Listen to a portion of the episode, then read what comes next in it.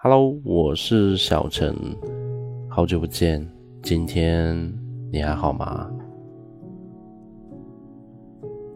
记得大学毕业刚进公司的那一年，有一天，我和胡哥去外单位办事，事情办完以后，我们开车来到停车场出口处，一个戴着红袖章的老人过来跟我们收费，明明我们的车才停了半小时不到。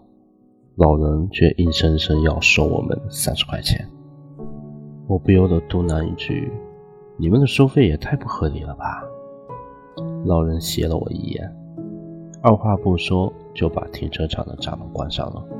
一个人走进传达室，悠哉悠哉地喝着茶，意思是说，在我的地盘，你们都得听我的。今天不把钱交了，你们也别想走。我正想下车找他理论，胡歌却适时的制止了我，一声不响的把停车费交了。顺利离开之后，我向胡歌抱怨道：“明明道理在我们这边，为什么要向他妥协？谁怕谁呀？大不了就跟他耗着呗。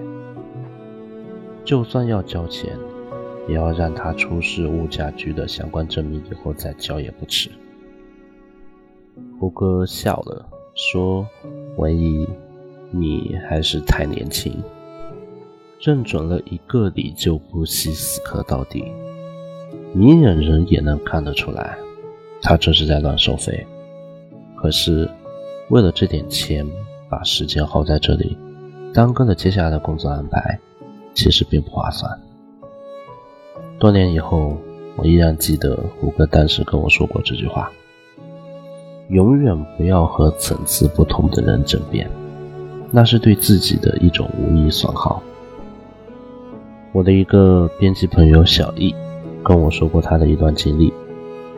今年回家过年，家里有个亲戚问他一个月能挣多少钱，小易如实相告。谁知道亲戚听过以后，竟然语气嘲讽地说：“你好歹是个名牌大学的学生。”怎么还不如村口李家的儿子呢？人家也区区只是中专学历，可是这些年在上海混得相当不错。据说最近要回村子盖房子了。他还一个劲的摇头感叹：“读了那么多的书，真的没什么用。”小姨跟我说，年初的时候自己一直很喜欢一个自媒体大号，招人了。他满怀热情地投了简历，最后也成功的被录用了。虽然这份工作的起步工资并不高，也经常需要加班加点，可是每天能够和一群志趣相投的人一起共事，他感觉自己过得还挺充实和愉快的。可听了亲戚的一番话，小易真的急于想为自己辩解一番，最后想了想，还是作罢。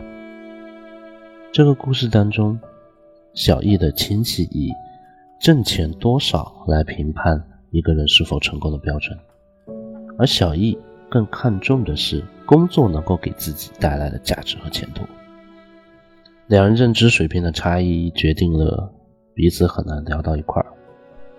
在那些根本不在同一频道的人面前，凡事都想争个明白，其实不过是在自寻烦恼罢了。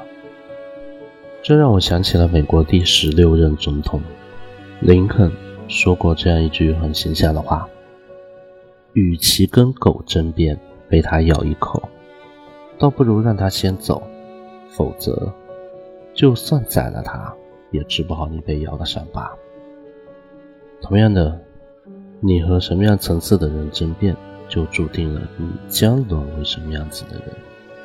一味的退让。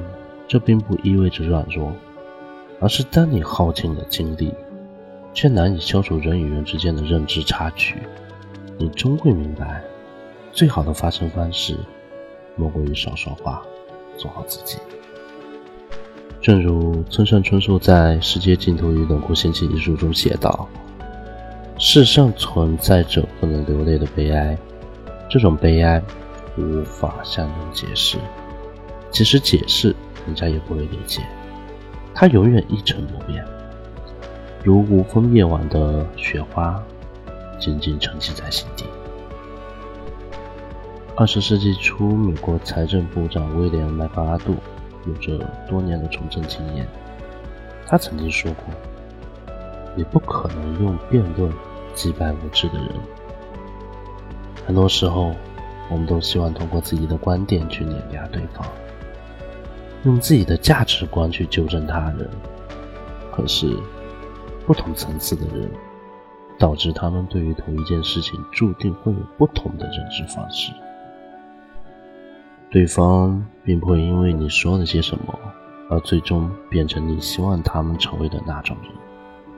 所以，当彼此遇上问题时，更多的时候也只是各说各话，矛盾和意见不合的情况总是难以避免。对于层次不同的人，我们不必刻意相容，也不必试图去改变对方，只需待在各自的圈内。结交一些气味相投的人，有着相同价值观的人，这样的人生完全足矣。毕竟有些话说给懂的人听才有意义。晚安，祝你好梦。